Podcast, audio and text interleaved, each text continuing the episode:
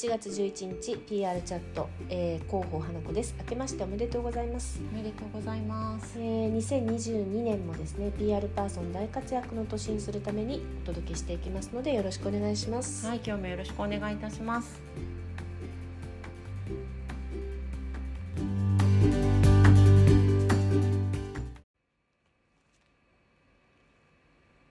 これまでとは違う年末年始過ごされた方も多かったと思いますね。ずっと帰れなかった方もご実家帰られたりとかそうでなくて家で何かに没頭したり逆に何もせずにのんびりと過ごされたりとかそれぞれの過ごし方があっていいと思うんですけれども、えー年末恒例行事というかですね昨年末もありましたね、ありましたさね。あ何でしょう。はい。芸能人の結婚話題です、はい。集まってました。たくさん報道されましたね。あれ実は毎年あるんです。うーん、確かに。なぜだか分かりますか？これね PR パーソンだったらピピッとくるはずなんですけど。う、ん、やっぱりあの年末年始は行事も多いですし、メディアの方もお休みに入ってるので、報道がさらっと流されるっていうことから、あえてそこを狙って発表するっていう感じでしょうか？そうです。もうその通りですね。う、ん。あのズバリそうなんですけど年末年始は特番になってますよね。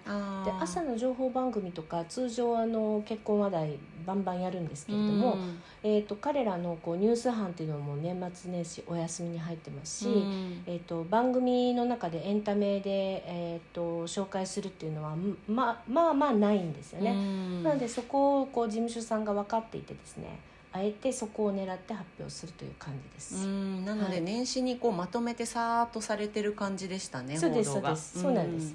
追いかけ取材ができないんですよね。うん。はいっていうことなんで2022年始まりました。はい。あの広報の仕事って皆さんもご存知の通りしようと思えばですねいくらでもできることが出てくるので、そうですね。はい、お休みがほぼない仕事だって言っても過言じゃないんですよね、はいでもこう私も含めてですねみんなこう PR 好きで続けていると思っているので、はい。あの PR パーソンはニュースの仕掛け人であるとも言えますし、うん。言い換えるとですねこう挑戦している感覚ではい。こうやってるような気がしてますね。うんなので PR パーソンという言葉で私結構皆さん呼びかけることが多いんですけどはい。あの何もですね広報の方に限らず経営者の方うん。だったりとか、営業さんあとマーケの方事業部の方も PR パーソンっていう感覚で私呼んでます、はい。えー自社についてですね PR されるシーンっていうのはたくさんあると思うんですよ、はい。あってもいいぐらいのことなので、うん。こうそういった意味も含めて PR パーソンっていう呼びかけをしてますね。うん。やっぱりトップの方が広報に積極的だとメディアの方もあのトップインタビューなど喜ばれますしやっぱり企業にとってもブランディングになるから強いですようん。うん。ね。そうなんですそうなんです。うん。なので広報の方にも任してるからいいやじゃなくてこう経営者の方とかその部以外の方もですねぜひ広報さんのですねあの協力うのもとですね自社も、えー自分もですね PR パーソンになっていただければなと思います、はい。よろしくお願いします。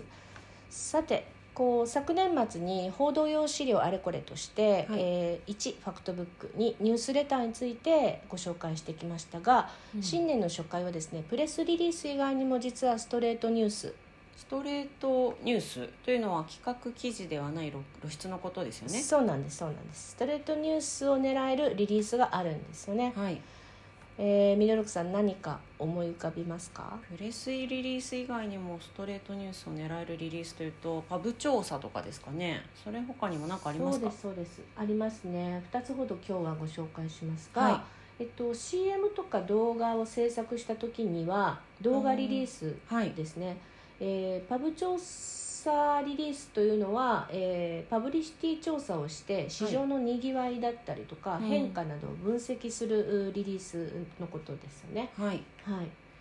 基本フォーマットってそれあるんですか？あのほぼほぼですね定型のリリースに近いです。あはい、でリリースと同じでタイトルのあの四角の中ですね、はい。タイトルの中にある程度の概要を盛り込むと、うん。もう後ろ読まないでもその四角の枠の中でほぼほぼ後ろに書いてあることのトピックが読めるっていうふうに、えーうん。書き込んでいただければと思いますね少々あの通常の CM リリースの枠よりも増やしていただいても全然大丈夫ですね、うん。で1 1番のメインコピーにはですね報道視点での工夫タイトルが必要となるので、はい。はい、それはその〇〇の CM ができましたっていう事実を伝えるというファタイトルではなく、はいはい例えばその時の CM の撮影の裏側とか、うん。秘話とか、うん。なんかそういったものをタイトルにするっていうことですかね。そうですね。はい。あのー大枠それで合ってるんですけども、はい。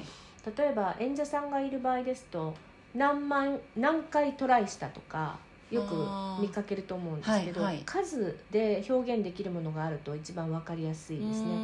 なんかでも中途半端な数はやめといた方がいいと思うんですけどもそれだけのトライをしたのとか何回もやり直したとか、あとは演者さんのセリフはい。で、あのーなんかこうメイキングの時にですねうん。ポソッと言ったあーことが、あのー事務所さんが OK であればそれを載せてもいいですし、うん。まあ、裏側が見えるっていうのが CM とか動画リリースなので、ああのーそういったセリフを持ってくるっていうのも一つですーし、うん。あとはあの CM とか動画の中で必ずメインコピーっていうメインのセリフっていうのがあると思うんで、はい。えー皆さんにこう何回もすり込んでいけるようにメインのセリフを入れるっていうのも一つあると思います。うんうんうん。はい。なるほど。はい、なのでこう〇〇が最高とか一番とか素晴らしいとかこういったこう自画自賛は絶対やめていただきたいなと思いますね。そうですよねく見ますね。はい。あの後で見るとねすごく恥ずかしい。難しいリリースのタイトル。はい。まあそれだけはやめてくださいね。はい。はい。えーまずその動画リリースなんですけれども、私がこれまで携わってきた CM リリースはですね多分100本以上はいってると思うんですよね。100本。はいすごいです。でこれは CM がオンエアする日の前に CM が流れますよとか、こんな CM ですよっていう感じで少しチラ見せっていうようなリリースになります。うんただまあ CM リリース作るって言っても、うんうん。CM 制作自体がその1年に1回あるかないかだと思うんですよね、そうですね。そういう場合はその YouTube などの、まあ、例えばそのプロモーション動画のリリースとか、そういったものにも使えるんでしょうか、使います使います、うん。はい。動画のリリースでしたら使いますね。はい。はい、で私の場合はですねあの CM のリリースが多かったんですけど、はい。その制作の現場に出向いてですね、うん。あのクリエイターとは違うカメラ班を連れてメイキングを撮りに行くんですね、はい。インタビュー撮りに行くんです、はい。でクリエイティブ本番撮影の邪魔にならないようにこう空気を消してですね、はい。存在を消して撮るんですけども。へあのクリエイター視点ではなくて報道視点で撮影をするのがあのポイントです。ーうん。はい、で撮影終わりなんかにですねはい。出演者の方だったりとか、監督にインタビューしたものをこう書き起こしてですね、はい。それをリリースに入れます。で CM の本編とメイキングでリリースこの3点を配信素材にして、うん。えー各局必ずですね各紙もエンタメ系の担当がいらっしゃいますので、はい。その方にこうニュースとして、えー日常的に扱うメディアさんなので届けていただいて、えー報道をしていただけるように交渉してみてください。うん。コーナーでいうとあの日テレの『スッキリ』とかの最後にある「天の声」コーナーとか毎回芸能人の撮影秘話とかありますけど、うん。そういったところに届けるということでですすかね。はいあの早朝の番組とかもすごく多いので、はい、あとねスポーツ紙は全紙ありますねエンタメ担当あ確かにそうですね、あとね意外にも新聞社にもあのエンタメというか CM の担当がいらっしゃいます動画の。新聞もですか？そうなんですよね。はい。へなのでまあちょっと結構いろいろねありますんで朝の情報番組だけじゃなくてあのオンラインメディアなんかはねたくさんあるのでーぜひ、うん。えー見てみてください。はい。はい、で一点ですね気をつけていただきたいことがありまして、えっとここでニュース班に渡す素材はですねあの絶対にこう綺麗に作り込まないでください。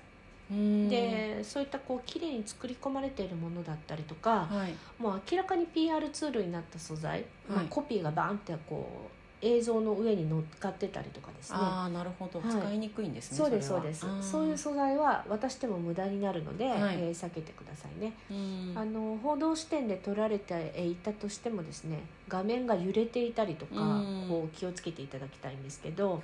あと余計なものが映ってたりとかですね、うん。あの他社のなんかブランドが映ってたりとかうね、ん。あのあと人が映りすぎているとかはい。あとよくありがちなんですが被写体が遠すぎてですねああの誰なのか分かんない。なので、まあ、報道視点なのでもうその人っていう分かる撮り方をしていただけるといいと思いますね。うん。はい。でこの CM リリースは、まあ、あのメディアにとったらこうそういったこう綺麗な素材をいただいてもうん。ゴミにしかならないんですよ。うん。よくあのリリース捨てられるっていうじゃないですか、はい。もうそれと同じなのでうん。ゴミになっちゃいますんでね、まあ、それってこうなんかせっかく作ったのに少しぐらいは紹介してよって作ったが思うんですけど、はい。報道という性質上それは仕方のないことなんですよね。ねでこの CM リリースは事前の仕込み段階から非常に細かな注意点だったりとか、はい。あの調整する他社さんとですね調整事がたくさんたくさんありますので、うん。まずはですねやっぱりこういきなりやるっていうよりかは基本のプレスリリースがきちんと書けるようになってからトライしてみていただきたいなと思ってます。そうですね。これは結構上級者向けですね。そうなんですね、うん。でまあでもまああのこれがですねもし報道されたら非常に多分嬉しいと思うので、うん。まあ、いつかちょっと上級者になった時にトライしてみていただければなと思います。はい。はい、次にですねおすすめしたいのがパブリシティ調査リリースですね。はい。えこれは CM とか動画リリースよりもさらに難しくなってですねあの上級者の方でも経験のない方の方が非常に多いんじゃないかなと思ってますね。そうですね。よく見かけはしますけど、あまり実施するっていう経験がないかもしれないです、そうですね。あの前提としてあのマーケティング調査と明らかに違うんですね。はい。あの市場そのまま数を数えるというよりかは、うん。えー社会で浮き彫りにしたいことをうん。念頭に設計するう調査になります。うん。例えばこう年齢とか男女あはい。と上司部下などのギャップがあればあるほど面白いとかだあですね。あと意外な回答が得られたとかー、うん。かなり尖った数字が出てきたとかですね、うんうん。こういったこうことがですねあの浮き彫りになるように考えて調査設問とかサンプル数を取っていきますね。うん。大体それってどのぐらいの設問数とかサンプル数が必要になるんでしょうか？はいえー、と注意すべき点の一つですね、はい。必ずオープンな調査として、えーいただいた方が話題性は高くなりますね。はい。あの数でいうと社内50名に聞きました。では限定されすぎていて、うん。あのニュースとして成立しないですよね。確かにそうですね、はい、で一般的に新聞社でエビデンスとして捉えやすいサンプル数は全国の一般の対象で 500,、えー500から800以上と言われてますね、はい。はい、なので上場企業さんですともう1000以上必ず取られてますね。なのでこうあと調査するテーマはですね、はい。えー、と自社の事業やサービスに関連付けられるテーマがいいかと思いますが、うんまあ、そのリリースの中にですね明らかに自社のことを PR すること文章だったりとか、うん。えっと、はぐっとこらえてですねわざと書かないでいただきたいなと思ってます。明らかに私利的な感じになってしまいますもそうんなんですせっかくいい調査もですね後ろの方になんか自社の PR のことをガンガン書いていると、はいそれだけでゴミになっちゃうので気をつけてくださいね。なのでパブリシティ調査リリースとは別冊で、はいえーそういった時はこうその商品だったりサービスのプレスリリースを添えることをお勧めしますね。はいでえー、と PR パーソンとしてお作法と言っても過言ではないくらいのことなので本当に十分注意していただきたいなと思ってます。はいで配信するタイミングはですねあのプレスリリースが配信したくてもできない時ありますあね。りますね。あの全然ネタがないとかですね、うん。そういった時だったりとかあと時節性とはい。かシーズン性、こううん。ベストなタイミングって必ずあると思うので、はい。そういう狙うべき時に配信されるといいかと思いますね。うん。これまでにあの広報花子さんが見た中で上手だなと思ったパブ調査の事例とかってありますか？はいあの事例なんですけども某大手統計ブランドがはい。配信したパブ調査リリースではですね、えーっと待ち時間について、待ち時間。はい、ここであのいけてるなと思うのがはい。時計じゃないんですよね。うん。通常だったらあの、まあ、素人さんだったらなんか時計はどんな時にはめるかとかうん。っていうようなことが多いと思うんですけど、はい。時について聞いてるリリースになりますうね。んでその中でこう遊園地の乗り物の待ち時間だったりとか、はレストランとかデートの待ち時間なんかについてこう男女のギャップが必ずあるんでそういったギャップをあぶり出した回答が非常に話題になってましたね。面。白いですね、はい。うん。なのでこうポイントはですね自社の事業に引っ掛けてニュースになったらいいなと思う見出しをまずイメージするっていうことです。はい。その見出しをイメージして、えーそこから逆算して調査結果がこうなったら面白いなっていうようなうん質問をまず考えると、はい。なので逆算のこのステップですね。この裏ステップをうん踏んでみてください、はい。はい、考えたらね止まらなくなりますこれは、うん。